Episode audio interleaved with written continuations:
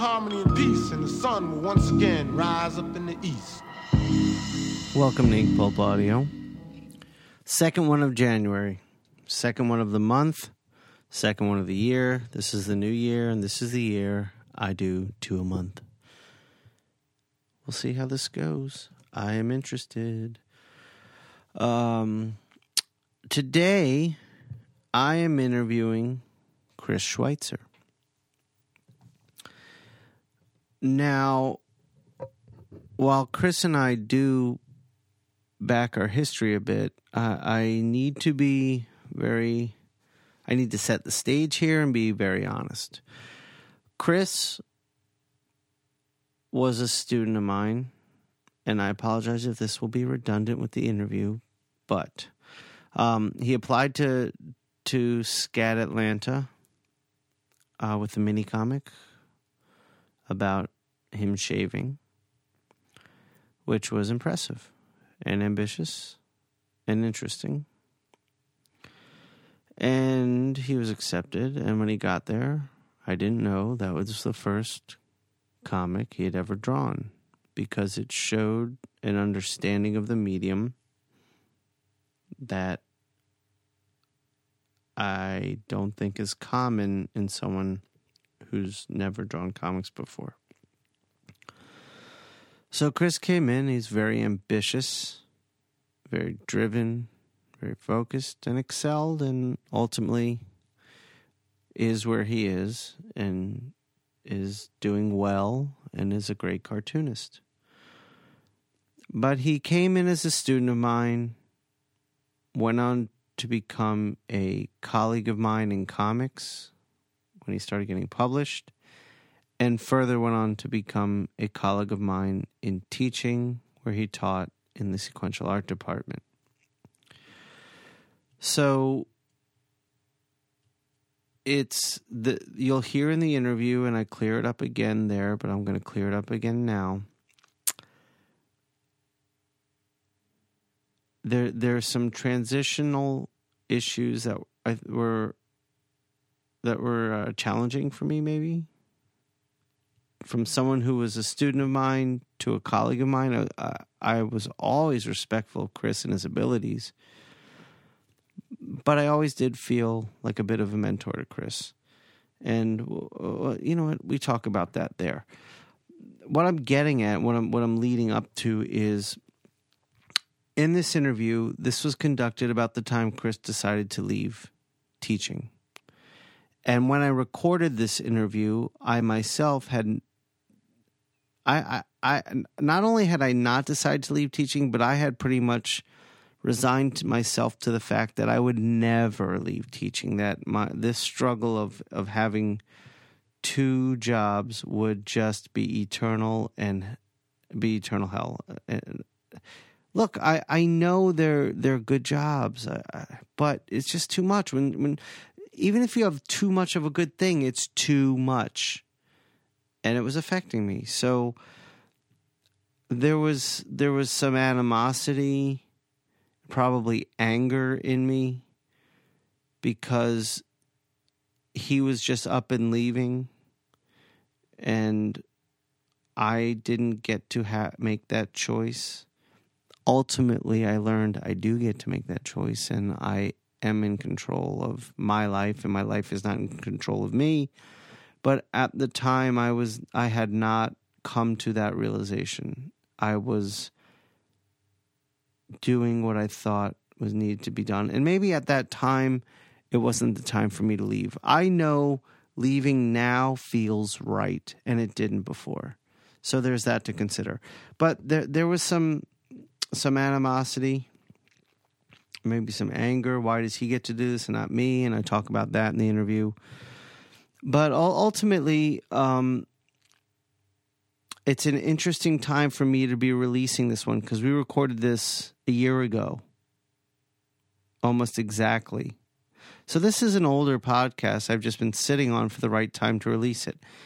I didn't want to release it while he was still teaching because I, I didn't want anything in it to damage his last quarter or so while at school and not that it would but i just i didn't want to to add blood to the water of him leaving, if if it would have, and and then I, I was trying to find the right time to release it, and then I decided to leave and realized that was the time to release it. So I did.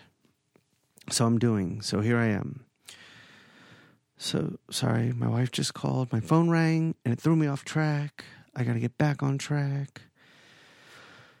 So um, I'm thankful for Chris for dealing with my questions. And it ultimately makes for an inter- interesting interview, which I come to the conclusion and decision. It is the difference between us is a difference of someone who has faith and someone who has none is an atheist, that being me. And last podcast, I started saying I have faith and that I'll be okay. I'll have faith in this. And maybe faith is the wrong word because I don't necessarily believe in a higher spiritual power, but I have confidence. But maybe I'm changing. Maybe I'm growing. I don't know. But it just got me thinking about faith now that I'm using the word in this podcast, and you'll hear my conclusion at the end. But I, I do have a story of when I was a little kid and, and I kind of discovered what faith was. So I was a little kid. I had a bunk bed and I slept on the top bunk. My brother sometimes came in and slept on the bottom. And in the middle of the night, I woke up and my left arm, my drawing arm, I couldn't feel anything. I couldn't move it. I had absolutely no sensation in it. I could bang it. I couldn't feel it. And I freaked the fuck out. Quiet. I didn't scream. I didn't do anything. I just remember thinking, oh shit, my arm is paralyzed. This is the horror of my life. This is these are the truly horrifying things to me. So I freak out and I start saying, Oh, please, God, please let me have my arm back. I want my arm back. I'll do anything. God, God, God, blah, blah, blah, blah, blah, blah, blah, blah, blah. And as I'm saying all this in my head, I feel a little tingling sensation in my arm. And slowly, that tingling becomes more intense. I can start to move my fingers and my arm a little bit. And then there's like an electricity flowing through my arm. And I can feel it coming back to life. It's getting warmer. It was cold. And I'm moving it and it's moving. And I remember I had intense pins and needles, but I had it back. I was like, I can deal with this. It came back. It came back. My prayers worked. Next morning, I told my mom what happened. She said, Your arm fell asleep. I didn't know what that was. Wait, this is a real thing? Yeah, it happens to people all the time. When you you're sleeping or you're sitting and you cut off the circulation to an extremity, it falls asleep. And it happened again and it can you know it happens. And i and I, that that shaped me. Because before i knew what it was i was paralyzed and an act of god had healed me. Then science explained what happened and that there was a perfectly logical explanation for what went down so that started me on my my path of truth of science and away from religion i think. But like i said i'm using the term faith a little more these days. And I, I I I don't mean it in the sense of a a God or a higher power. just believing in myself having the confidence that I'll work things out. And sure, luck plays a role in all this, but you'll hear it all come out in the in the coming conversation with with Chris Schweizer. So enjoy that aspect of it. Look for those little little tidbits I've kind of prepped you for. Lately I've been thinking about authenticity, about honesty. I know I've ranted a little bit about reality TV and our media saturated culture and the artificial world that we live in where where nothing is real, nothing is honest. I was watching this uh, 60 minutes segment. There was this kid who was other students were paying him to take the SATs for him and he was like acing them. And they were trying to make a story out of this. Is the security at the SAT safe? And they got to the head of the SAT committee, board, whatever. And the interviewer was like, Do you realize this student has taken this test 16 times for 16 different people? He said, No. She said, Well, do you think this is a problem? And he said, No. What? Her reaction. What? How could this not be a problem? And his basic response was, there's going to be error in everything. And the amount of people doing this is so small that the system is just fine.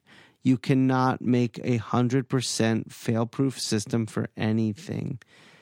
And it was refreshing. Someone was honest and real instead of politically correct, instead of worrying about their, their image and the and the headline that could be made from what they're being said this is a problem. People just need to be honest and we don't we live in a world where everything not in a world in a culture where most everything is just fake it's just a PR and marketing scheme. Music is fabricated as a PR maneuver. Miley Ray Cyrus is a product.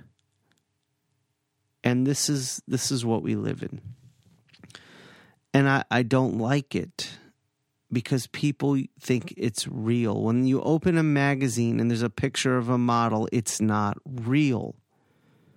The amount of photo retouching that has been done on every photograph you see is creating a false reality. And people look in these magazines and see these actors, these actresses, these models, and they look up to them. Why? I don't know. This is another thing I don't understand. Because someone's on television, they're more important. When when someone has to deal with death, if they're on a TV show, we all need to hear about it. We all deal with death. But I so we're raising a generation and I guess a few generations have already been raised under this false reality. This is what people are looking up to, and it's not real. I have to look like that, and that's not real. I want to get back to the real, the honest, the true. It's one of the reasons I started this podcast, I think.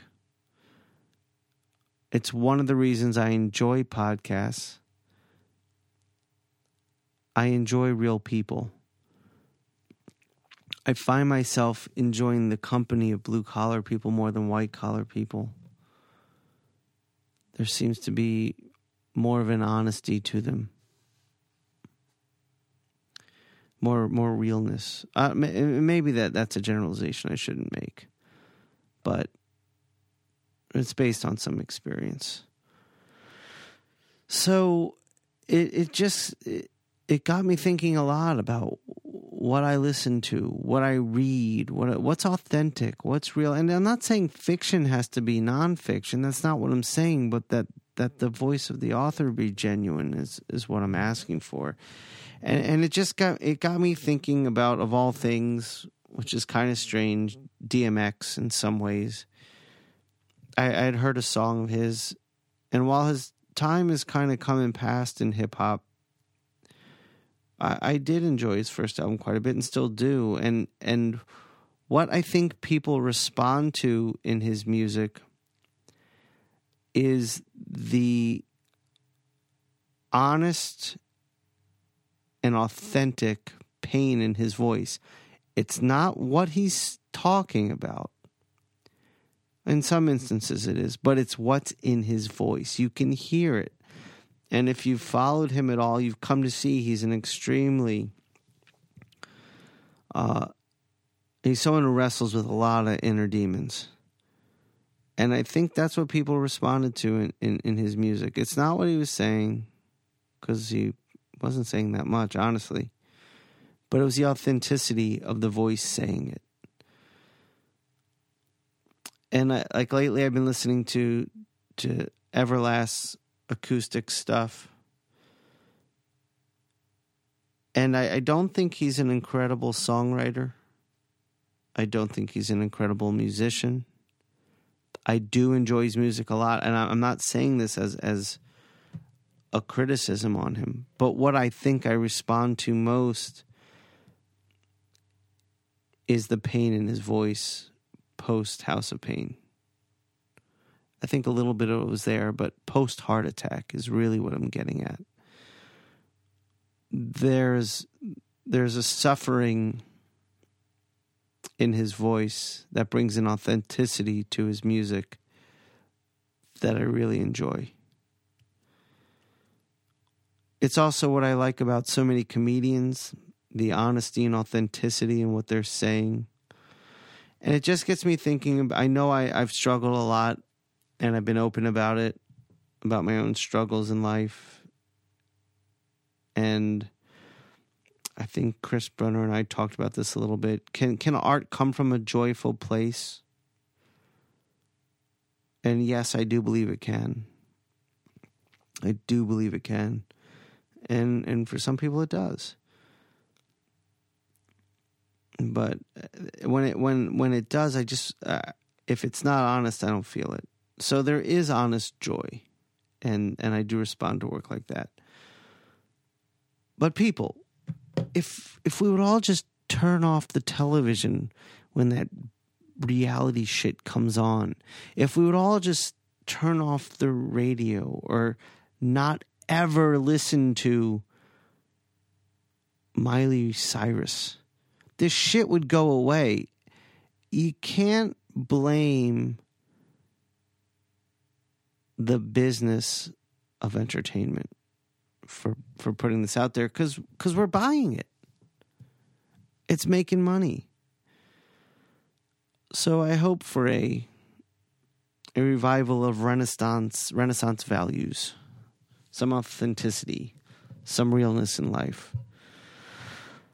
And if it's not popular, that's okay. I'll find what respond what, what I like, what I respond to.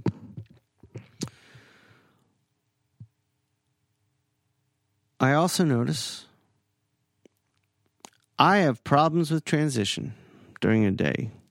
When I go from drawing to getting home to cook, that's when I get crazy. When I go from finishing dinner and cleaning up to getting to the gym, that's when Captain Happy comes out. That's when I'm not fun to be around. I am like a fucking child. I always say he has problems with transitions. We say that about children a lot. If you've had children, you know what I'm talking about. Well, I haven't grown up. Why do I have problems with transitions? I, I know why. I think it's because I've I'm overwhelmed and I have too much going on and I every time I have to go from one activity to the other, I have to look at the big picture and realize I have to get all this shit done before the day ends, and it puts me in a bad mood, and I get stressed and unpleasant. I'm working on it. I'm I, am i am just a I'm just a child at heart. What can I say? Enjoy today's interview.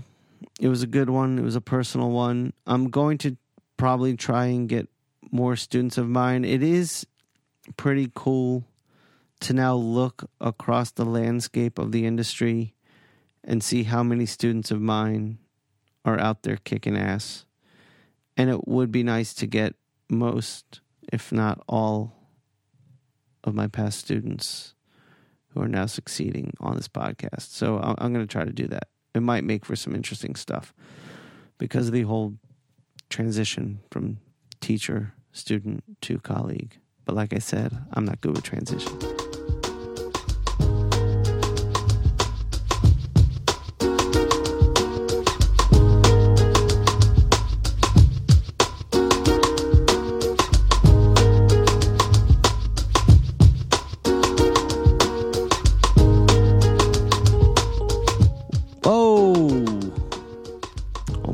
Thought you were going to hear the interview next, but you're not.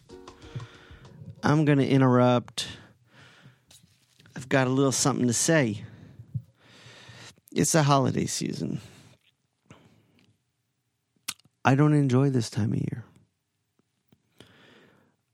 Uh, I, uh, for a lot of reasons, and it's not because I'm being a goddamn Grinch. I like giving, I like receiving, I like all the the festivities. The problem is culturally, or or maybe it's just my industry. Um, there there's no and we're freelance, so we, we have to do it ourselves. But with with everything, it's there's a lot to do over the holidays. A lot of gifts to buy, lot, making sure people are are sent a card or whatever. A lot, a lot, a lot, a lot more financial shit you got to do. So it's where's the Christmas bonus? That's what I'm getting at. You know that existed for a fucking reason and and and it helped people through a hard time. You got a Christmas bonus, and that's how it. You know, the the holiday season. If we look at the month of December, for the average person, it's probably at least a thousand dollars of expenses. And I'm talking about not just presents, but all the holiday parties you're invited to, and you got to bring a bottle of wine, you got to bring an appetizer, you got blah blah blah blah blah.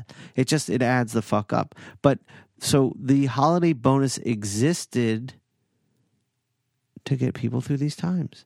This is when when you worked for someone, you weren't just a number. You weren't just someone to come in and plop in front of the computer and do busy work. You were important to the company, and this is dying. Everyone's replaceable. No one's important. The higher ups in the company don't want to invest in their employees. They're going to give them the minimum shit. And and and I know this from experience and not just from me, but from a lot of people I know. And I'm not talking about freelancers. I understand who the fuck's going to give you a bonus. But I'm going to give myself a bonus next year. I have incorporated my company, and there's no reason that next December I can give myself a little bonus. So I'm going to do that. Anyways, it's a tough time of year, and it's not just financially tough. When you're on deadlines, it's hard to stay to keep a schedule, and maybe maybe I, I need to schedule better. I just got a job with not a horrible turnaround. It was a it was a cushy turnaround, but now with all the holiday shit kicking in, that cushy turnaround's going to turn into me landing in just in time. I'll have some downtime. Sure, sure, sure. Well, I, I don't know. I'm complaining, but I am. Anyways, it's just a it's a stressful time. It's it's not a joyous time. We've lost all the entire reason of what this season is supposed to be. It, it it's supposed to be uh, no matter what religion you are. This is a time of celebration, a time of family, a time of fun, a time to unwind, time to relax, enjoy each other's company. And and we've lost that. It's now about buying shit. And it, it disgusts me the Black Friday shit. I mean, fucking Thanksgiving this year, people are finishing up dinner to go wait in a line at a goddamn mall. I know I talk about this a lot, but the material nature of this culture is just getting to me. I, I hate it.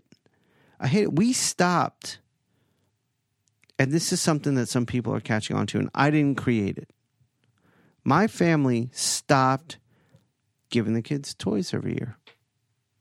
Now, before you go, that's just mean. Let- Hear me out. We started taking an annual family trip. And maybe I did talk about this last year. We went to Disney. Maybe I didn't. I don't know. I hadn't released a podcast yet. Uh, we took the kids to Disney World with my wife, her brother, his wife, and their two kids. We got two rooms that joined. We put all the kids in one room. They they're all cousins around the same age and have a lot of fun together. And the adults in the other room. And while the kids went to sleep, the adults did did uh, bong hits all night. That's responsible. No, we had a lot of fun in Disney World, and uh, and the kids left with memories. And while we gave them a, a small budget at Disney World, because it, it is a giant gift shop and it's kind of annoying, but they got a few things. But what they remember and what they got out of it most was some family time and some memories. So this year we just got back from this year's trip and we decided to go to New York. A very close friend of mine was getting married. I was the best man in his wedding. And that gave us a reason to go true. But we went up early and we did New York City. And again, we give them a, a little budget to get some shit because I don't want them to just not come up with anything. But it used to be you buy your kids a pile of toys every year and then next year you throw away those toys to make rooms. Well not throw away give away all those toys to make room for the new ones. And i just was like what the fuck are we teaching them? We're teaching them to buy shit that they don't need. And and i'm i just i know i'm railing against this a lot lately i'm letting it out here but i just i, I hate it i hate it because i was uh, i was falling under those uh, uh, under the spell of it and am awake to it now. It's just not important. Our priorities here are fucked up. I mean, Thanksgiving's about sitting your fat ass on a couch and getting half drunk all day and chilling out and laughing and having fun with the family and watching the goddamn Godfather. That's what you do. You don't go to a mall and then the Black Friday show. I mean, really, how much money are you saving? Is it worth the, the headaches? And then you watch the news and the hatred and and the anger everyone's feeling towards each other. It's just wrong. We're we're we're missing the point of everything. We're missing the point of life. And we're definitely missing the point of these holidays. So, uh, you know, here I am. It's Saturday. I'm recording this in my studio. I do have some thumbnails to attend to, but I've got a dinner tonight. I've got to get out of here. I've got to go cook an appetizer. I've got stuff I have to do.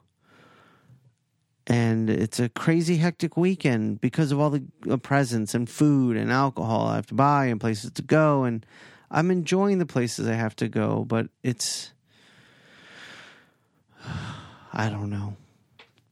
I just had to bitch. I had to moan, and you had to listen. So I'll stop. I'll stop. I'll stop. Here's me and Chris.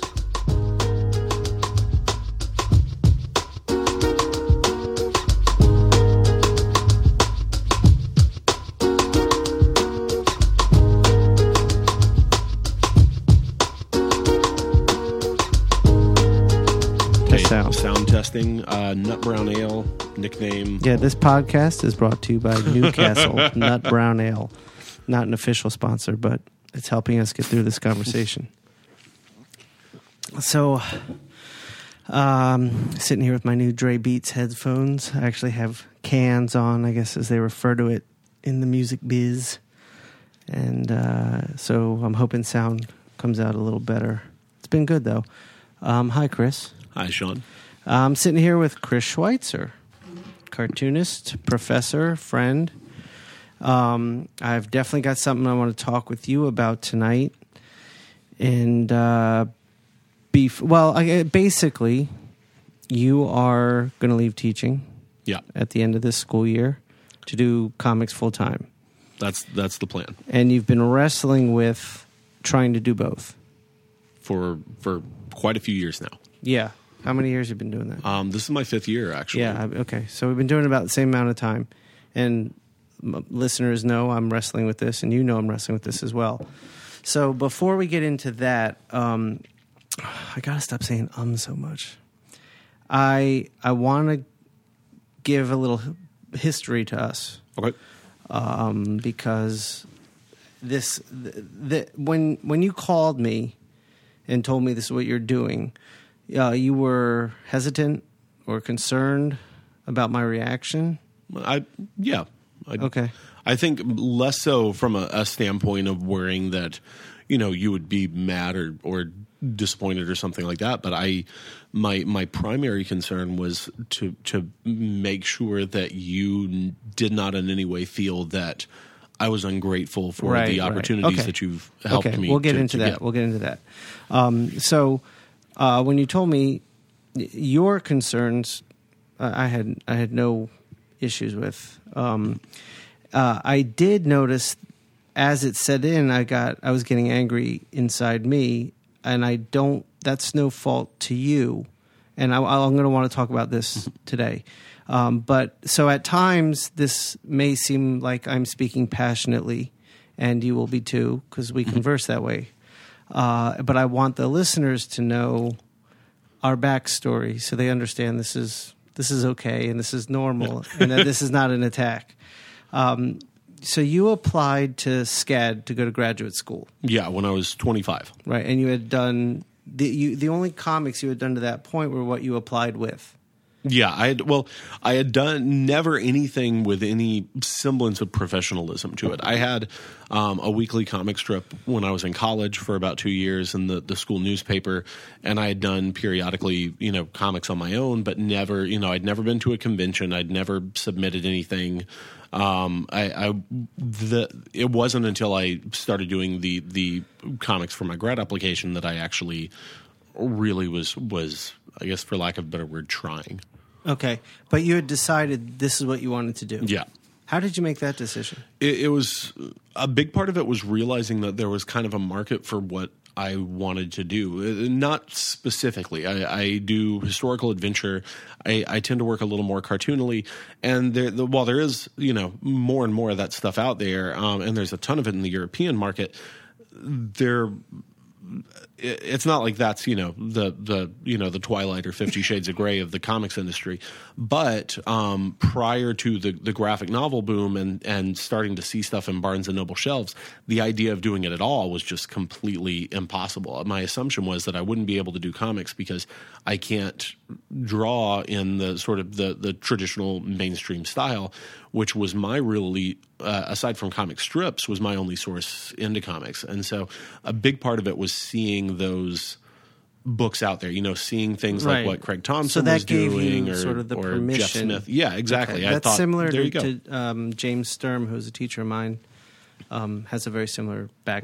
Really? Yeah, um, James grew up loving Marvel comics. I think DC as well. I'm not sure, but I know Marvel, and wanted to do comics, but didn't feel he had the drawing um, chops or the stylistic ability to do that. And it was the discovery of indie comics that led him Mm-hmm. to pursue comics. Okay, so you decided you applied to grad school and you did a mini comic. Yeah, And I- that was called? I, uh, I, I did did a couple. I did one called Kickball, and then one called Goodbye Beard.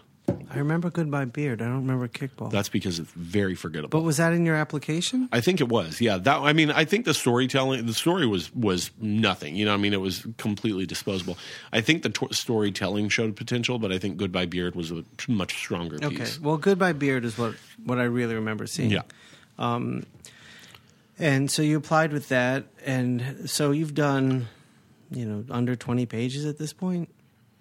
uh, of actual. Uh, I, I've done a I've done a few things where I had you know started in the middle of a story. Right, or I don't something mean like messing that. around like I did. Uh, yeah, I'd I'd say under twenty pages of serious Okay. trying to do comics. So I see this application. I don't know that you've done that little, um, but the work was impressive, and and the beard story stuck out, and you got right in. Did you get scholarship too? I, I got a little bit of a scholarship. I think I got maybe a two thirds scholarship, Okay. something like that.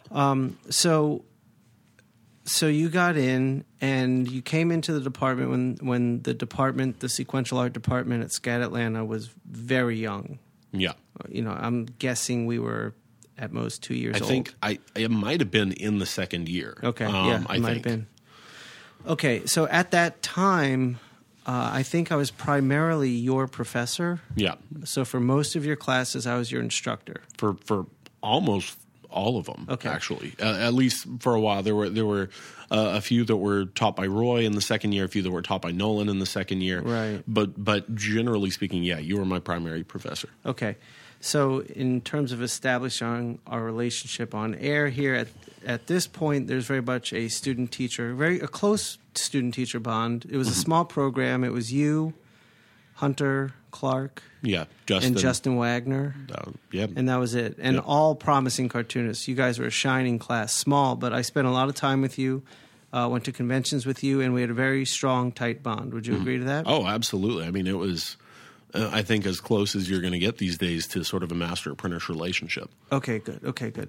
Uh, so then from there, uh, as you were going through school, not only did we have that relationship, we became friends. We spent a lot. I mean, seriously, my day job was spent with you almost every day, watching you develop.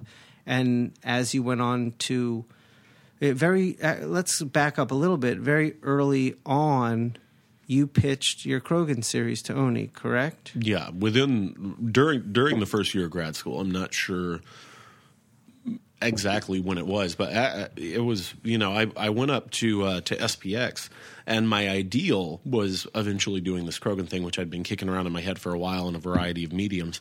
Um, uh, and doing it with Oni because I, I really liked how they handled sort of genre stuff and historical stuff and things like that.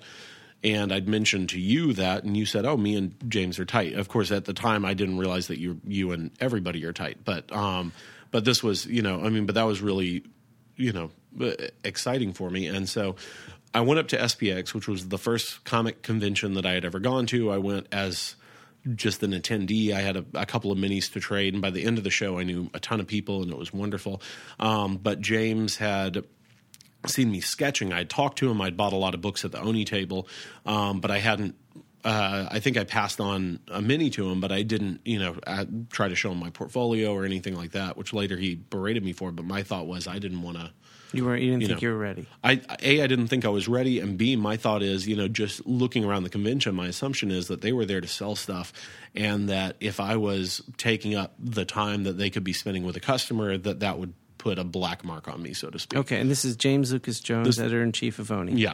Uh, Um, I've, I've after my first podcast aired this week, I've had a few people, Steph, my wife including, say I should give names because I didn't think people outside of comics would listen to this, but apparently some people do, and some people in comics may not know everyone. So I want to give full names and titles and all that.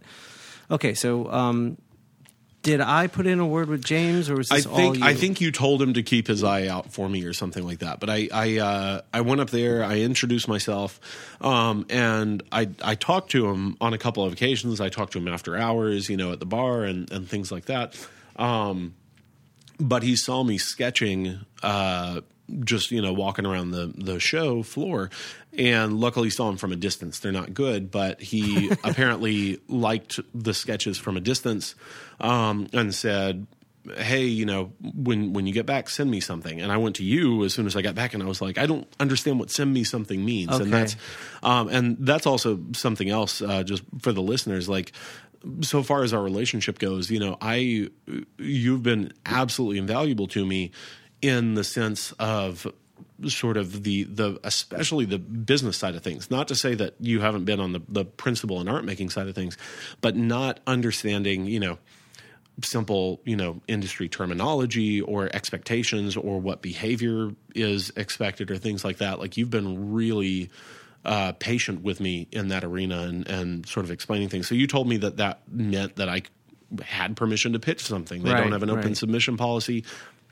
That meant I could submit something. So I sent off the uh, the the Crogan's things, and after a little while, it got got picked up. Okay, so uh, you're in school very early on. You get your book picked up, and that's what you work on through school. So while we have this um, uh, teacher-student relationship thing, we're also developing um, co-professional relationship as well because we're going to conventions together, and we're friends. We've got this deeper than normal relationship.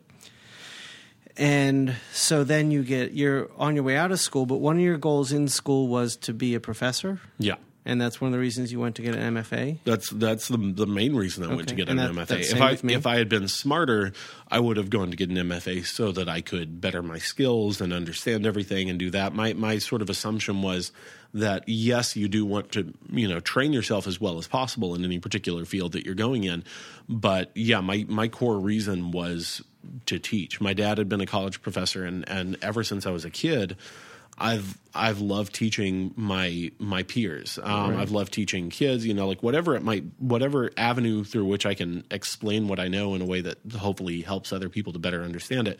I jump on that, and the college professor one seemed like the one with the least. Um, I don't know what the word would be. I guess There's no emotional baggage Yeah, attached yeah. to it. When you're it- not raising children. yeah, when I when I taught sixth grade, um, which I did not not for very long, for just just half a year, but um, but uh, it was it was one of those things where if a kid failed on a test, then that that responsibility laid entirely on me. Right, um, and there, you know, there might be people that will argue with this, you know, and say, "Well, the kid didn't do this." It, it's my job to make the content interesting enough and to Right. be as enthusiastic enough and to inspire the kids enough to want to learn That's it. general education, but Yeah, at art and- school, it's And the if opposite. I if I don't if I don't do that, then I feel like I'm failing as a teacher. I I, I thought that with college I would feel less of a responsibility with that. I don't. Um, well, but the kids, but it's so much. But the kids, as a rule, want to do that, and so Right, it's not more- as much of an uphill battle as right, it is before. they're there because they want to be there. They've Yeah. chosen this. Okay, so uh, with that in mind, as you're finishing school, you um, is, is your first book done and out, or it's My my first book out? isn't out. It's con- no, actually, my first book came. Yeah, I think it came out while you were in school. I it might have come out immediately after I was done. Okay. Um, well, but I- knowing that and knowing yeah. you had a you didn't have a one book deal with Oni, you had a series deal. yeah. Uh, and seeing you perform as a student, and did you, you interned with me in a I teaching interned. internship? I, I did a teaching internship with you, um, and that was something that that I you know was really wanting to do was to learn you know how to teach the mechanics of it and things like that. And you were very forthcoming with that with me. You know, you took me under Right, I rememme this. You showed me how to do grade book stuff. Right, you I showed did. me how I to do syllabus. You- right, right. Every bit of paperwork, every bit of you know, I was involved in Right. Going down and looking at the you know being there for like submission things when for for uh, graduate submissions when you and Pat would do Oh, stuff. right, right, right, I mean, right. like you you guys involved me with absolutely everything. right. So we were weaning you. yeah. Okay. So yeah, knowing you wanted to be a teacher, I was going to really show you how to do it. So as you're coming close to graduation, um, I guess I start putting the bug in the administration's ear that while we're growing, we need to hire someone, and you'd be an ideal candidate. Uh, so I think I was uh, instrumental in you starting to teach at SCAD. Oh, I think yeah, absolutely. I, I and it's it's one of those things where I was expecting to go off and maybe you know try to start a program or work at a state school where I had originally gone. But as soon as you mentioned to me the possibility of me, you know, being able to maybe come on as faculty, that was mind blowing to me because I couldn't imagine a better group of students. Knowing the, the, the, the students that were with me at the time, you know, I knew the degree of enthusiasm and quality that they were capable of producing. Right. And then once you told me that, the idea of teaching anywhere else sounded terrible. Right, right. And and for the listeners out there, this is a rare circumstance. I, Chris is not an average student. He's a way above average student when he was a student, and he's a, a way above average cartoonist, and he's got the personality for it. So this is where rare instance where we could actually pull someone right in uh, from graduation to teaching, uh, and it worked out good. So at this point, uh, we've got a pretty deep relationship. And I feel by this point, we've developed into a big brother, little brother relationship. Absolutely. Okay, good. So knowing that, we can get into our conversation. So And you can people yell at me a understand. I'm not going to Yeah. yell at you. No, no, that's okay. I but I, do. like- I do have things that that Yeah. I want to address. But I just want people to know that's that's the uh, atmosphere. No. Okay, so now you've been teaching for five years. You said, Yeah, this is this is the fifth year. Okay, and this will be your last year. Mm-hmm.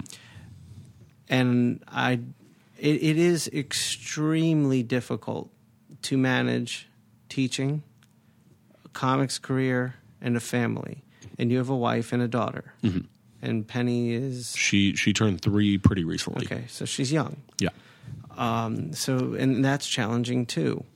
So- young, but now past so young that I can work with her in my lap. right, she's not a baby. Yeah. but she's still i mean even my kids being 10 and 7 Yeah. if i try to work with them around it's a challenge Oh, uh, absolutely. and you got to be an available father and all that Mm-hmm. stuff so it's challenging to balance all three and i'm not going to ever say that that's an easy thing to do Mm-hmm. and i will say i do dream of a day where i don't have so much responsibility on my plate and i don't have to juggle s- so many jobs Mm-hmm. and family stuff so you've come to the point where you're going to leave teaching. Now, for me, I, w- I had always said, well, um, I can. My initial plan when I when I went to grad school, I was like, I'll teach for five years, and I'll I'll work in the industry that during that. Then I will leave because I felt like five years would be my expiration date in terms of knowledge I had to pass on, mm-hmm. and then I would go have a full career in comics only, and then come back to teaching much later in life with a much mm-hmm. broader base of knowledge.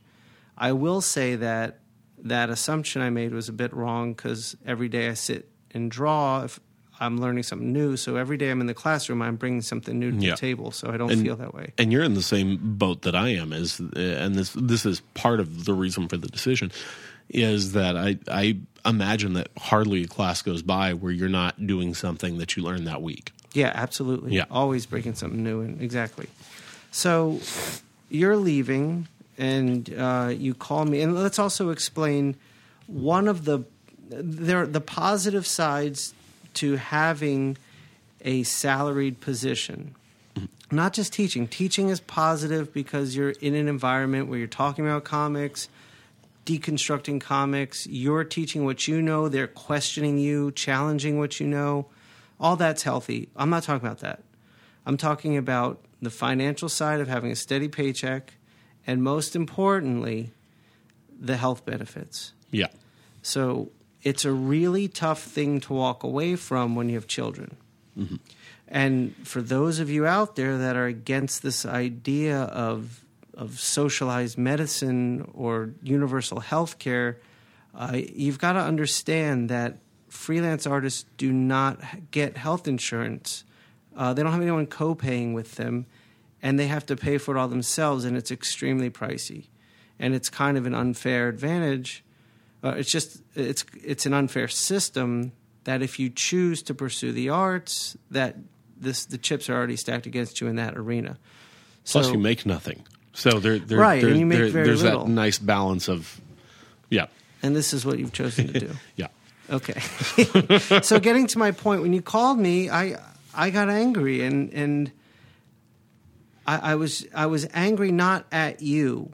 I was angry at well, let's back up. The reasons you are leaving to do comics full time is because you feel what? to to put it as succinctly as possible, um, I absolutely love teaching, and to do teaching the way that I love to teach, it is a more than full time job.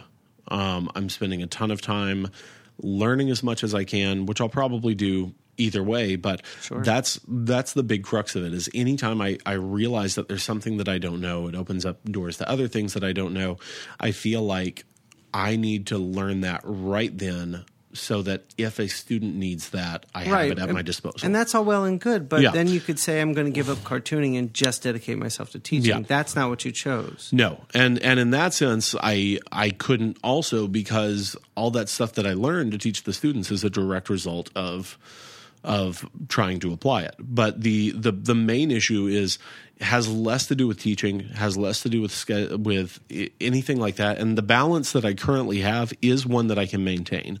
Um, the the difference is I sat down and was thinking about what I want to be doing with with the the Crogan Adventures books, where I want them to be in a few years, and at doing things the current way that I'm doing them isn't going to permit me to reach those particular goals, and that's when I realized that I was putting myself in a position where I was sort of creating a rut. Um, I don't think I'm in a rut yet, but I think that I'm right on the cusp of I know falling that into feeling. it. You feel like you're burning out. Yeah. You've been burning the candle at both ends. I'm very familiar with the feeling, and that that fuels the anger a bit.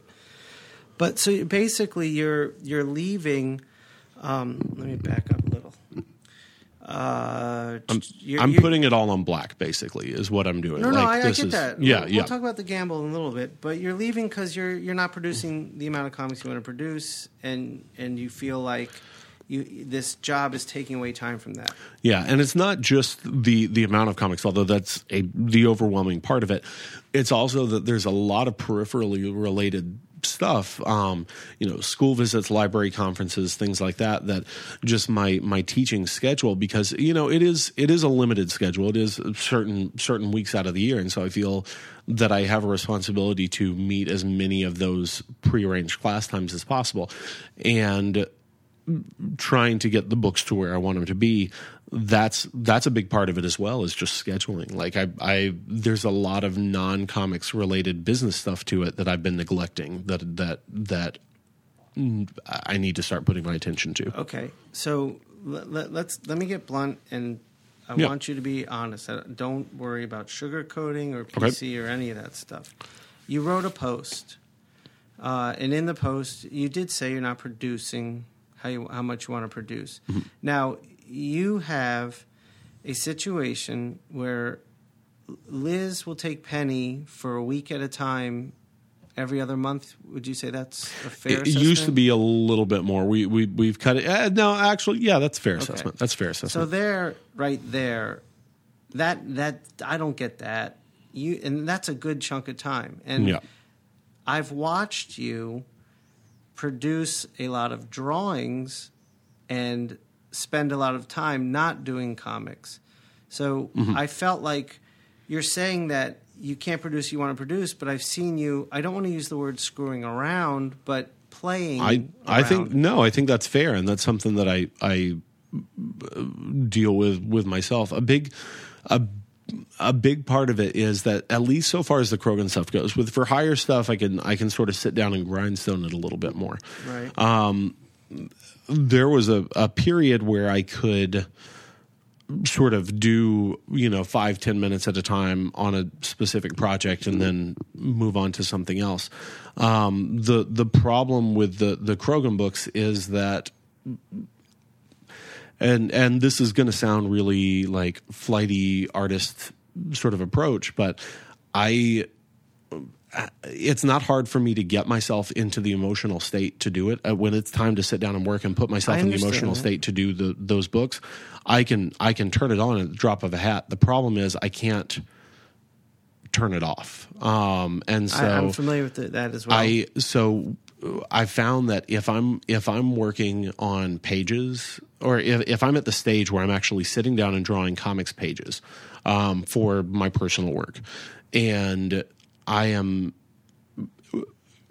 I guess I don't know what the term would be. Interrupted with that. Um, if I can only do it for an hour at a time or something like that, I become surly. It's- I become mean. I, I, Um, I'm the same exact way. I get- it's that stop, yeah. start, stop, start. Yeah. It's- I hate it and it drives me crazy. and so as a result of that i i put off working on the pages Okay. until i have a, a chunk of time that i can devote to them Right, and and then- i can nail through a ton of them during that time uh, the the problem is that the those chunks of time are becoming fewer and fewer Right, but for example, Mm-hmm. Liz will go away and you'll spend a week drawing pictures of cartoonists and putting those up. on the no that was that those, those I've, I've put on now but i but most of the stuff that i post online like i tend to sit on it for a while I know, Um, but but what I'm saying is, like, if you take the amount of time you put into the the um, Harry Potter Yeah. set, wh- which um, y- you've made these sets, uh, they're drawings that Yeah. you print out and um, paste onto a cardstock, and they're like stand up paper dolls. yeah they're little they're little paper dolls and types of things that I, right. you so know, you make sets. You made a Harry Yeah, Potter. yeah. and you did a, uh, uh, Sherlock Holmes. Yeah. I, I've done a ton of them, John. Right, It, it's and sickening that's how what many I'm there are. saying. Yeah, is you've no. spent all this. Well, the Mm-hmm. it, it seems like to me, like one of the reasons I got angry is I'm reading this post, and I'm just like, this sounds so prima donna of Chris to be like, I the the mighty cartoonist doesn't have the time he needs, and I don't mean to sound condescending. No, I'm not a bit. Mm-hmm. I want to get into my headspace, uh, and, and and whereas I am doing the same thing you're doing, and I'm not saying I found a balance in it. Mm-hmm. Uh, it's very difficult for me, but I also don't use time unwisely where I think you do. Yeah. And that's a relatively new development, I think. Um, I feel like for so far as as time management, like up until about the past year, any spare moment that I had was always spent Yes, I'll putting agree with that. I remember book. you did the um, uh, what was the name of that mini, the biggest mini comic ever made that you did? Oh god, the Giovanni Potato. Right, one. how many Yeah. pages was that? Three hundred. And how long did it take you to do that? Not not long. Right, like a quarter, two quarters. It was. yeah, it was like it was like a quarter and a half, maybe. right. So we're talking about twelve two to months, fifteen something like that. yeah, Yeah. and that was three hundred pages. Yeah. So yes, I have known you, and that's what I'm saying. Is it's my I, I- I start to feel like are you getting to are you feeding too much into your own idea of being a cartoonist and and being the delicate artist?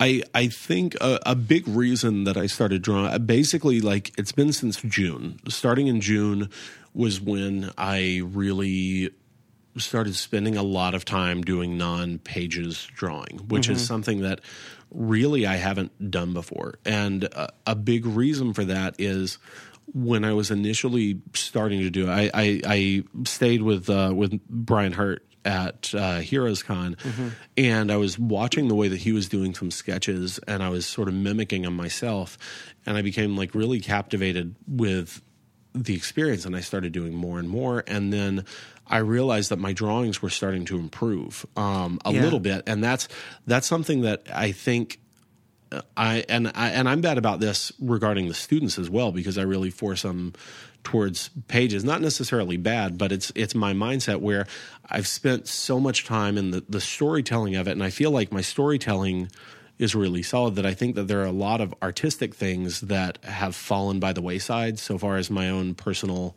ability goes and I've really been using these drawings not just as a promotional thing or a fun thing but I'm really trying to stretch myself and Right, and they're push what I'm doing. It's your Yeah. exercise. No, I get this, and I think you and I, unknowingly, have been going through a parallel struggle. So, talking to you about this now, some of that anger I was talking about is getting diffused. but I, I and I want to get to to choices in a minute. Mm-hmm. But I, I understand. I, I when you're just grinding pages, pages, pages, pages, you do kind of get a, the the challenge is the same one always, and you don't get to play in your creative sandbox. And I think for an artist, that's really important for growth. And it's really hard. Like you see artists do warm up drawings, and, and I'm always like, who the fuck has time for Yeah, warm up yeah. drawings? And so I think we're wrestling with the same thing Mm-hmm. because I've actually just said I'm going to take 15 minutes at the beginning of each day and warm up, and that way when I get to the page, uh, I, I'm a little loose. Mm-hmm. And that's I'm never something I used And to do. No, Yeah. me neither, because I had to go. I mean, every minute I got to sit down was I need to get this done. Oh, absolutely. Yeah. and I, it wears you out. And I, I think you and I hit the same kind of wall. Um, so that leads to a decision you've made that I haven't made, and I uh, one of the I'm worried. I wish you nothing but luck, and I hope this i- this is the best decision you make in your life. And I would love nothing more to see you than to see you doing comics full time and and everything works out. Mm-hmm. But you're taking quite a big leap. And it's not just you at risk. And that's that's one of the things that makes this decision really hard. Mm-hmm. You've got a daughter and you're giving up health insurance. And you're giving up steady income. And you've got some plans for income when you move, but they sound a little They are all tentative. very tentative Yeah. and very unreliable. So your plan is to leave Atlanta, Mm-hmm. move to Nashville. Yeah. All right. So you want to sell your house at the time when a market is down, Yes. and you could potentially lose money on the house. We could. The uh, the the main thing is it doesn't seem like the market's going to upturn anytime in the No. near future. So that that the uh, so that particular aspect of it I think has to be discounted entirely just because the, there's n- presumably for, for the foreseeable future there's never going to be a good time to sell. Right, right. So you you could either potentially walk away selling a house for less than you paid for it and still owing on a mortgage. Oh geez, I hope not. I hope not Yeah. too, but Yeah. this is a very real No, situation. Well, we, we we lucked out and got the house quite a bit under market value during a, a, Right. a nice window. Um, and in our neighborhood, there are a couple others listed. This one is substantially cheaper than that. It's in a really desirable school district. We're we're optimistic on that end. You know, what I Right, mean? but that, that right, and you're optimistic about a lot of things for I this to am. all work out. But the Okay. optimi- the optimism has a basis, and it's going to sound really flighty, It's, yes, it but does. it does have a basis. Okay, I uh, so that that's the first problem that could arise. Yeah. You moved to Nashville, and you're going to set up a studio. Um, a, a not a physical space, but Right, right. but yeah, we're, we're I'm going to set up both a a comics doing especially uh, corporate comic work and for hire stuff and things like that. Um, and then also doing production design for animation, um, leaning ourselves probably more heavily to props and environment in Nashville. in Nashville. Which, yeah, I know The industry is in California. okay. Yeah, All right, let me let me say this. You've been known to make assumptions in your you decide things in your head and Yeah. make statements that you'll stand your ground on until you really think about it and these decisions and statements you've made might not be the most thought out things. no, they. I. I I'm not I- talking about this. Oh, yeah. Saying Oh, I think that you've is- gone yeah. on rants online, That's a- and I see that's you a fair- school, yeah, that's a it's like, fair what are you thing. talking Yeah. about? And once I talk to you, you're like, yeah, I guess I should have thought about that. Yeah. So, opening a studio to do animation design in Nashville for LA, yeah. And for LA, but also for for Nashville. There are there are a few studios in Nashville, and a number of people who uh, initially worked with VeggieTales when they were based out there have set up shop in some of the surrounding areas. So there is a, a, small, small- a very small, yeah, and there's already competition there. yeah, Okay, and then in LA, you've got the unions that you'd have to go up against. yeah. Okay, this this isn't sounding like it's it's No, I know. Well, the the uh, on the design standpoint, a big part of that is a it is something that I, I again talking about that artistic sandbox and stretching yourselves and things like that. Um, I've part of me ha- was also struggling with the idea of do I want to try and move into animation? Do I want to try to move into story and animation? Sure, and I've had the same thing myself. and and I I decided at least for again for the foreseeable future that the answer on that one is no, mostly because I think that it would be the most emotionally exhausting Yes, experience that I, could deal would- with. I was going to say, if you talk to anyone in animation, Yeah. you would have no time to do comics. Oh, I know, yeah, and I'm I'm saying discounting the comics entirely. I think just the animation would would Right. kill me.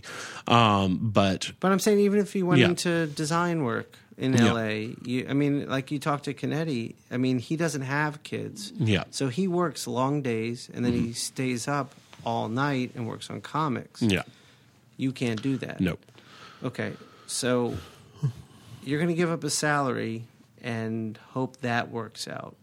Hope your house sale goes okay, yeah, and then, you, but you had also said that one of the statements you made that I thought sounded like a Chris statement that was not researched or or looked into was that there's a real gap when it comes to prop design in animation.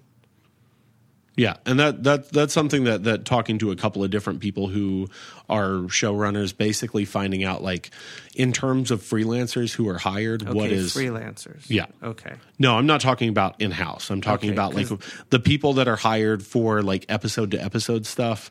That that's one of the things that is Right. not and you're talking really about out there. very few. I'm talking about very few. Yeah. Okay. So you're aware of that. Yeah. Okay. And then you had said your main source of income for the family would be Liz. Um, not main, but hopeful. Again, these are Right. all So these are all explain that things. one. Um, my sister has a photography studio in Brentwood, um, which is just outside of Nashville, and it does really well. And she has talked to Liz for a while, who she trained to do photography, Right. um, about coming on as a partner to do, I think, some of the more administrative stuff, and then also to groom towards becoming a photographer. Right. But you had told me that your sister's business brings in about equivalent to your teaching salary. Yeah. So if Liz goes in and they split it 50-50, Well- she'd make half of what you're Yes, although the hope would be that they would substantially be able to increase Right. the Uh, business because right now my sister so has to turn a lot of clients away the for time. The business doubles in order for you guys to make what you're making now. Yes, which does not health cover insurance. minus health insurance, which what we're making now does not actually cover our living expenses, Okay. at least uh, on the the scat end. Yeah. How and, and at, at this look I, again, I, I wish Yeah. you nothing but luck. And I No, hope I this know. works out. But this sounds insane to me. What are you going to do for Penny?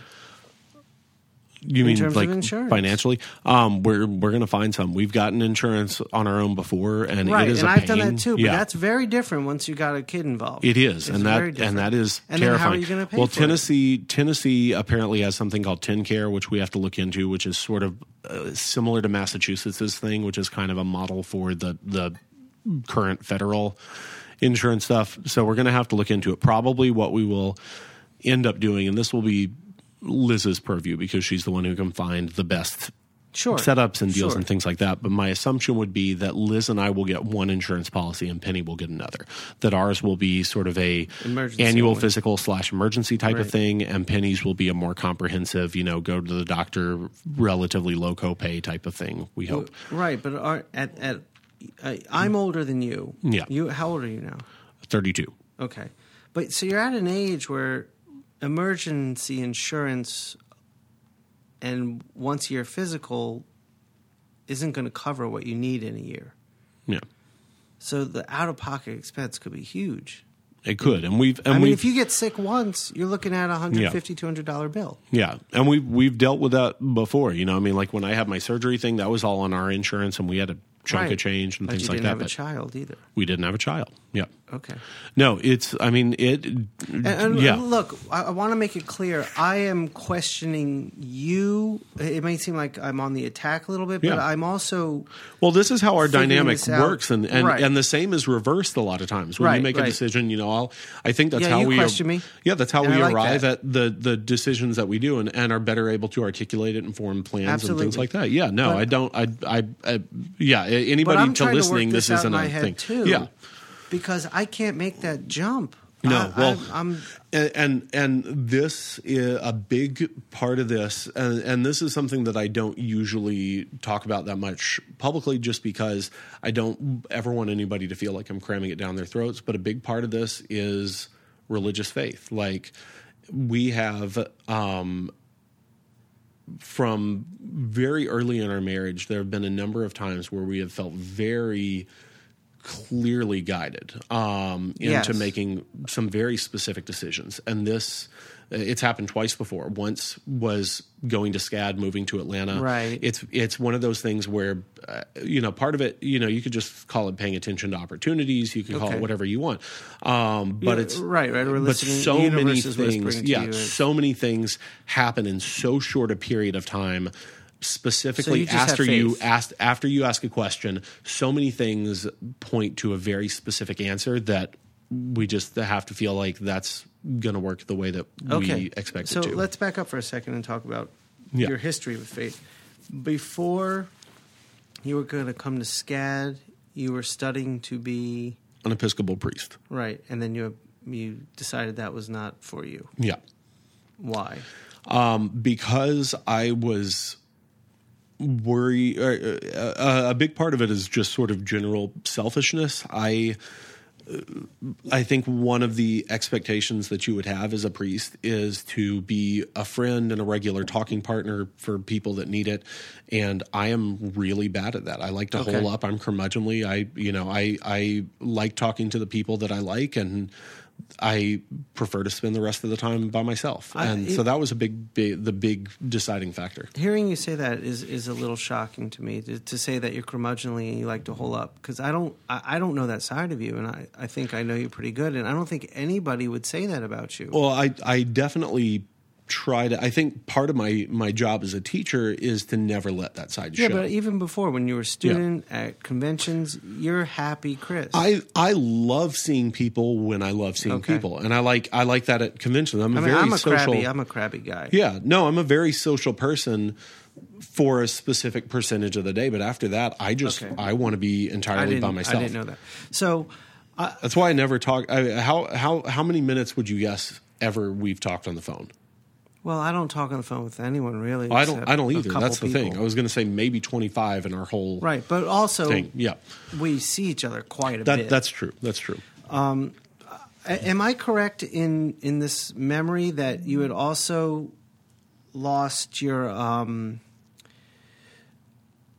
your uh, belief in God or or belief in No, never like that. My uh my I've uh, no. I, I, thought we had that conversation. No, I think mine uh, has has always been there. I I think that that my that's the other reason I think I'd make a lousy priest is I have very specific ideas as to how the man God relationship works, and Right. they're very much at about that. odds with almost everybody else's. Right, right, Um, right. I We've talked about the. Yeah. You're you're against the institution of religion, but not the I, idea of religion. I'm against the way that the institution of religion is often done. I actually Right. love the ceremony, the hierarchy, things right, like that. right, right, right. I- but the, but the what yeah. what the institution has become is very much against I- what you feel it should be. I, I think, and that's something that has slightly changed. Um, living in a city and being around people who are not necessarily like the ones that that I grew up with. Not to say that I don't love the the people that I grew up with, but there there is definitely a correlation between politics and religion that I either feel shouldn't exist or conversely feel is completely wrong sided. And Right. it wasn't until I moved to a more urban area that I realized that there are a lot of religious people who are not leaning themselves towards the right, which up until I guess what was it, late seventies, you really had very little correlation. Uh, you know, progressive politics and uh, especially evangelical Christianity always went hand in hand up until the late seventies, and then they split and went on opposite uh, ends. So, so I think. I don't know. I mean, like my so far as as the religion thing goes, um, since Penny was born, we haven't been regular church attendees, um, which has been somewhat hard because that was always something. when I, you were in school, were you regularly attending church? yeah, I don't think I knew that. Okay, so this decision, Mm-hmm. there's an element of faith involved in it. yeah. Is is can you explain that further? Do you feel like this is God pointing you in a direction? I feel like this is the mechanics of God's universe pointing us in a general Okay. direction. I again this is one of those semi unpopular decisions. I I feel like for for God to be a worshipful God, he you know he he doesn't want to hear about my day like my you know my my prayers are always prayers of thanks i never ask for squat because Right, that- that never my makes sense my to me. uh, my well my thoughts are uh, you know uh, i mean if i ever really need something i don't want to have used it up on like well i i really want to know Right, if i should if- wear this sweater today If you know want that a new shirt. Well, yeah exactly. and i know people who who pray about absolutely everything. And i'm Right. you know i'm not discounting that but that feels very at odds with the idea of any sort of you know majestic what you call it but, But- my my you know I, I think you know we are we are uh, an ant farm at the very best meaning that we occasionally merit Okay, so- interest. Yeah this is interesting.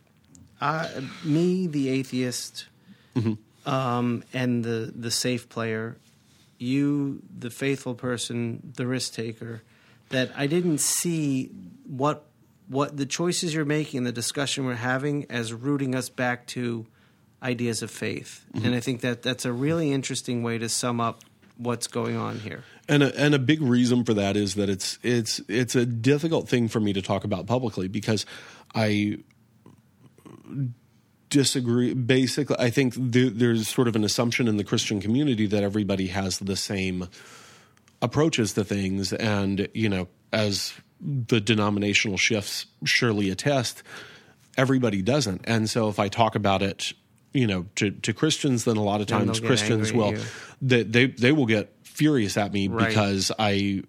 I, I tend to get you know I get very heated about cartoonist arguments, um, we all do, but That's but but that's something that I for. feel is is perfectly capable of doing. But I I I don't like unless I know someone really well. I don't like to get into a religious debate with them Mm-hmm. because uh, that's one of those things that people will take so personally. right. I won't. I, don't like to either. But I get, but I get really enthusiastic about it as I do with arguing anything, and I think that it, it can be really detrimental to those relationships. So I play that down, Sure. And then on the other side, I am, you know, I know plenty of people who have made decisions based on faith, and I'm I, my uh, thought on a lot of them is you are an absolute idiot, and I don't want to basically, uh, what what would the word be? I guess. Um, I don't want to lessen my credibility as a competent human being uh, capable of making informed and logical decisions in the eyes of people But for whom this would be a weird making thing. what could be one of those decisions. You're Oh, making absolutely. a decision based on faith, the same way the person you're calling an idiot would have made a decision. yeah. it's a little contradictory. Oh, absolutely. Okay. Yeah.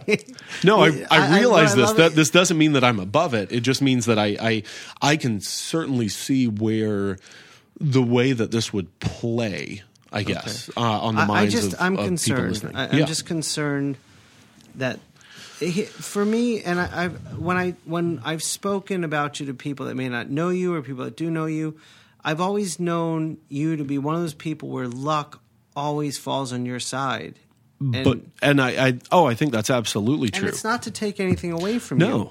It's not to say you haven't worked hard. It's not to say you shouldn't be getting published. Uh, you're an excellent professor. You're an amazing cartoonist. You're putting out great books. You're a great husband and father. You're all of these things, and I'm not taking that away from you. But you have seemed to you've been able to avoid some tough decisions because luck has landed on your side. Yeah. And what I would say is my concern is, and, and this gets back to you're speaking about faith, I'm speaking of luck, because I'm a person who doesn't have Mm-hmm. It's- faith in anything. It's I, I think that a big part of it is the same. You know, I mean, I you could absolutely call it the same thing. Um, it I I think that I absolutely is I uh, oh, oh wait I think I absolutely have great luck, but um, I think that that luck is there because of doing the things that that we're doing now. Basically, you could you could call luck or faith or anything else the basically being really attuned to sure situational sure. changes, opportunities right, that present right. And- themselves, and, things you like make your that. own luck in life. I agree with that. I mean, uh, But that's what I feel like I'm doing in this case because all of these things happened in a very. You basically, I was like, "This is what I want to be doing with the Crogan stuff. How can I do this?" And within the space of three days, there were like nine things that Right, hit us you with Nashville opportunities, and so I was you. like, "That's that's it." okay, my concern Yeah. and my worry is you've been spoiled by luck. Yeah. And th- this gets this is a we could argue this all night because like I said, I don't have faith. Yeah. And maybe that adds to my crankiness because I don't ever feel like I can trust something will get done. Mm-hmm. And that even stems into when I have a deadline, I feel like I have to put pressure on myself every day because I don't have faith that I'll get it done. Yeah. And so that's a deeper conversation. But my concern is you've been spoiled by luck. If this backfires, it's going to backfire huge. And I'm worried about you. I'm worried about Penny and Liz with all I mean, mm-hmm. nothing horrible is going to happen. Yeah. Nothing life threatening is going to happen. But this could financially fuck you guys up and potentially take comics not completely away from you, but you'll get a lot less done. Yeah. a lot less done if No, you have I- to get some sort of job to support everyone. and that's a scary prospect. The the the family taking care of thing, you know, and I, I know again this sounds really cavalier in the contemporary economic environment. I don't feel like if if I need to go out and, and seek a job, I feel like I have enough skill sets and I, I can be affable that. enough that I'll be able to find one. I, I, know hope, you to be a survivor. I know and I that, and I hope that that and you're savvy. and I hope that that won't come to that. Um, but that is sort of what I console myself with so far as the as as uh, of the taking care of the family side of things goes. Okay. Um, So, when it and comes also- to when it comes to the comics thing, um, the the problem is that in thinking about how many people I want to be reading the comics and thinking about how I want the comics to be done, who I want them to be marketed to, the the peripheral stuff that I want to do related to the comics. That was sort of a a huge moment where I sat down and figured that out, and am realizing that I'm not going to be content doing the comics I if I'm not that doing feeling. that, and that's that's where it comes down to. So even if I'm doing the comics while still teaching, it's not the it's not what I want to be Now, doing. this is And- this is something I wrestle with because on one hand, that sounds a bit prima donna-ish. It's like I want to produce more because I'm not going to be happy. And Uh, no, and- I know No, no, wait. Let me, Yeah, let me yeah. finish. And and part, when I think that way, it's because it's like, well, life doesn't care if you're happy. Life has Yeah. responsibilities and things that need to go on. So it sounds a bit prima donna-ish. But then also, the the other side of that coin is, well, you only live once. You should be happy. And one of the problems in this country is nobody's happy mm-hmm. because everyone's working jobs they don't like to buy things they don't need. Mm-hmm. So I understand. I understand your. I, I empathize and sympathize with everything you're saying. I'm just worried the decisions are are going to bite you in the butt. And that said, you're going to be hoping. if it makes you feel better, I'm I'm totally worried about that too. I'm sort of I, Right, I so- my my only way to do it, and this has been the case when Liz and I got married. This is the case when I went to grad school. This is the case with whatever else. Right, I just have to live in a state of willful denial and force everything to my will. You know, I mean, like that's the way that I, that's I've got to do it. That like that a you're aware of it and and can do that. And to this point, it's worked for you. So I hope it continues to. Yeah. But like I said, my concern is you've been spoiled by it. But one more little thing. Mm-hmm. You're hoping that this animation studio brings you the money, but wait. yeah. And if it does, you think you're going to have more time to work on comics doing animation stuff? Probably not in that sense. No, I, I, I understand, and that's that's the thing is, I I am under no illusions that being a freelance Okay. production designer is a full time job. I Right, think that there will be snippets where it would be a full time job to meet a specific deadline, but I think that that would be more of a an income supplement than any sort of main main source. Um, Simply because I, I can't imagine that the work would be there, regardless of the quality that we're able to produce. Okay. All right. I want to ask you one last question, Yeah. and I need you to be completely honest. Mm-hmm. And this deals with with me. It's it's not about you. Well, a little bit, but it's mainly about me. you had at the end of last quarter, we all went out for dinner after we were done grading, mm-hmm. and you had said to me, "That was the first time I've seen you smile in a long time." You had said that to me. Yeah. So when you made this decision and I internalized it, I wondered, well, did Chris look at me and see someone who's always under pressure and seemingly stressed quite a bit and doesn't want to be that person? No.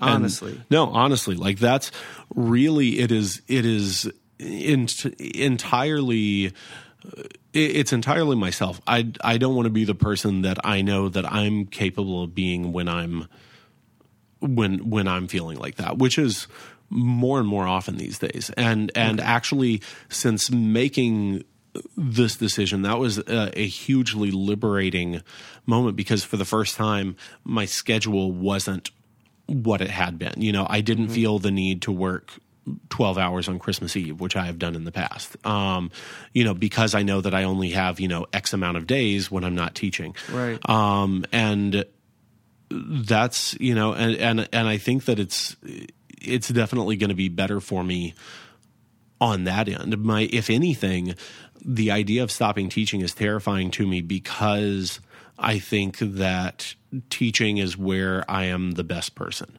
Uh, I'm, I'm patient when I teach. I look for the best in people when I teach. This is Um, fair, yeah. and I I am worried that without that avenue, I'm going to lose those qualities significantly. I, I think I don't think you'll lose them. I think that's who you are. It just comes out in the teaching, but it's who you are.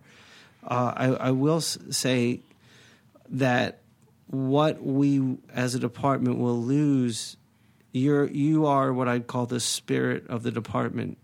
You know, I'm I'm the hard ass. Nolan's the machine. Um, and I think you are the the the light. You're you're the spirit. You everyone's happy around you. And while you're, I'm not saying you're easy as a professor, but you're you, you have a relationship with the students that's much much more joyful than say I would have. Not not joyful to me, but but to them. I, they respect all of us, but they'll laugh with you. Mm-hmm. Well, you know, and it's different. So I think uh, that's why I say you're the spirit of the department. Um, but when you said that to me when we went out to dinner, that you hadn't seen me smile in a while, I, I I do want to say that really hit me hard, but in a good way Okay.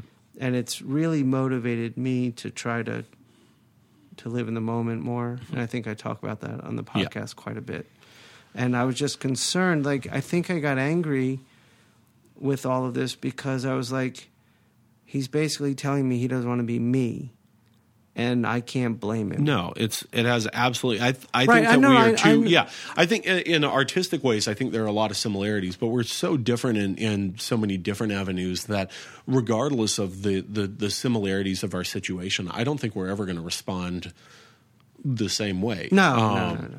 and but this was me internalizing Yeah, it yeah. as i do uh, all right well um, chris honestly i hope this all works out for you and, Man, I um, hope so too.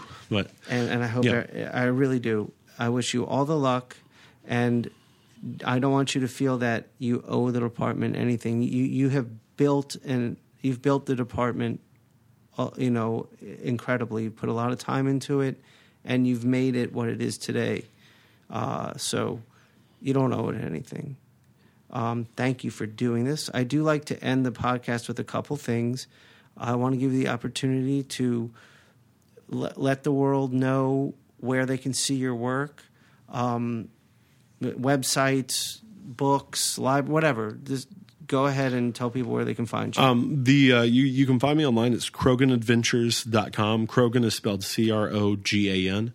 Um, and the Crogan Adventures books, uh, you can find you know any comic shop, Amazon, bookstore, or what you know, what have you. and can you quickly sum up what the Crogan Yeah, sorry. Um, uh, basically, uh, it's I I've always been a big history buff, but I've never really attached myself to one part of history. I like you know jumping around, and so I sort of formulated a, a system through which to do this. And the the uh, the Crogan Adventures books. Each one follows a different member of the same family tree at different points throughout history. So there's a little family tree printed on the end papers, and then each book recounts a different descendants and this is like young readers adventure stuff. yeah, it's sort of uh, primarily it's geared towards middle school. I mean, like I I always write to please myself and hope that that will please others. Um, Right, so well, I write at an I- adult level, but I, but yeah, but the, Right, the target market an adult is wouldn't read. Much Yeah. in the way like you could say Bone is is young. yeah, but audience, it's but it's it's Bone designed thoroughly. primarily for a middle school audience, I'd say. Okay, and on Twitter you are Uh, Schweizer Comics, uh, S C H W E I Z E R, Okay. comics with a C S. Okay. Uh, and last question, and I don't know if this is even going to apply to you. I end every podcast, um, except maybe the first one with Eric. I don't think I ended that one this way, uh, with a question because I feel, and I explain this every time because I'm not sure if the person I'm interviewing has heard this, that there is something all of us share, although I'm going to change that statement to most of us share, in our personal history, in our relationship with music, that in, I find congruent in comics, and that is we've all either grown up listening to and very deep into one of the three or two or all of the three of these genres: metal, punk, and hip hop. Did any of those play a role in your growing up? the punk was a big uh, some variations on punk probably the the main issue is that i have always been a relatively happy person um, i like Okay. i like changing things from the inside as opposed to fighting against the system i guess Okay. um, and so the the sort of the socio-political aspects of punk always sort of grated with me um, Okay. and so but, when that but you had said earlier that, like I had said, the impression is that you're generally a happy person, but Yeah. you had described yourself as reclusive. No, but I'm but I I'm happy when I'm reclusive. Oh, I okay. love like oh, sitting by Oh, myself okay. and reading. I don't mean that I get grumpy you and want to like go off like a bear. I just mean that if I don't get to go off, then I get really grumpy. If I don't get to hole up, if I have to be around people, or if I have to be around people when I don't want to be, or if I don't get plenty of sort of I don't know, like me working on stuff, me reading, me researching, me writing. That's when I get flustered. Okay. For me, Um, like, so what- so yeah, your- but I would I I mean I I was big into punk, but I I also tended to be I tended to lean more towards the straight edge kids although that Yeah. that also is something where i graded because i Right. you know i was like i i don't smoke or i don't drink but i also don't mind when other people do and i'm certainly not going to not you know take advantage of Right. dating situations when they present themselves so so i mean like so it's really so so again it's it's any any sort of movement that had any kind of Uh, I guess credo has always been something that I've I've Mm-hmm. Did you have a particular band that resonated with you that, that you might still listen to today? Um, probably the Weakerthans, which was uh, not punk. It, it was it was uh, um, why can't I think of it? Um, Ska? No, what, what's the uh, uh, Hardcore? uh, Propagandhi? Uh, their later thing. Um, I don't know. I still listen to them uh, periodically, but uh, it it tended to be uh, basically once one sort of indie rock started stemming from people who used to do punk. Right. That's where I really started gravitating Okay, towards. that's when I left. yeah, All right. Well, end on that note uh, on the uh, on how uh, opposing view, how our opposing views stem from faith and atheism to punk and progressive. Uh, thanks, Chris. Thank you for being candid, open, and honest. This was a good conversation. thank I know you I feel for better. having me, Sean. All right. Thanks, bud. Have a good one and good luck. Thanks.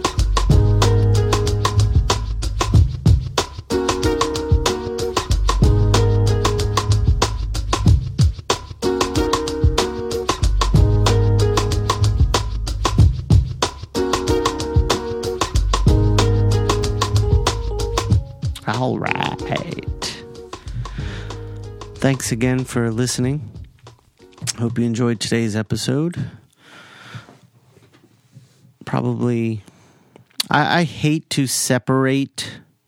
There was a time when the, when you could probably say there's legitimately two industries within our industry, one being indie, one being mainstream but I, I I hate that. I hate anything that segregates and separates within our business.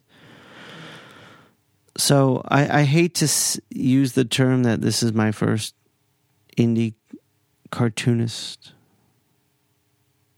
I don't know that. I, I, there's such a gray line. I just think we're cartoonists and we all write and draw stories.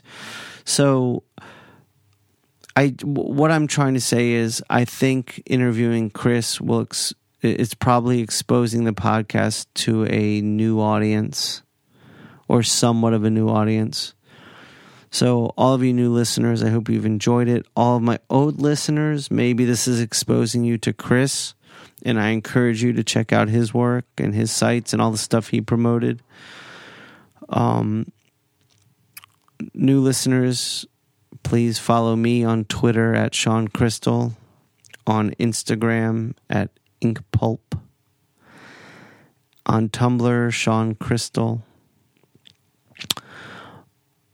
I have an Ink Pulp page on Facebook. I'm sorry for popping peas. Let me do that uh, better. Ink Pulp, Ink Pulp. See, that's better. Um, so please check me out. I, I do post updates about podcasts uh, and about my artwork, and you can see more of my artwork on those sites and on DeviantArt. I have a DeviantArt page for Ink Pulp. So check it all out. Uh, I've got I'm lining up a lot of interviews. This year is is going to be exciting stuff for this podcast. I'm looking to grow. I'm looking to expand. I'm looking to keep going. I'm just looking to ha- keep doing what I'm doing. This is, I'm enjoying it. I have an audience who seems to be enjoying it, who seems to be growing continually. So thanks for tuning in. And we'll be blah, blah, blah. We'll be back in two short weeks. Remember the first and the fifteenth. If any of you are on welfare, you know what I'm saying. That's when these will come out. But they're free, so it doesn't matter. I'll uh I'll see you next month. In love with rock and roll,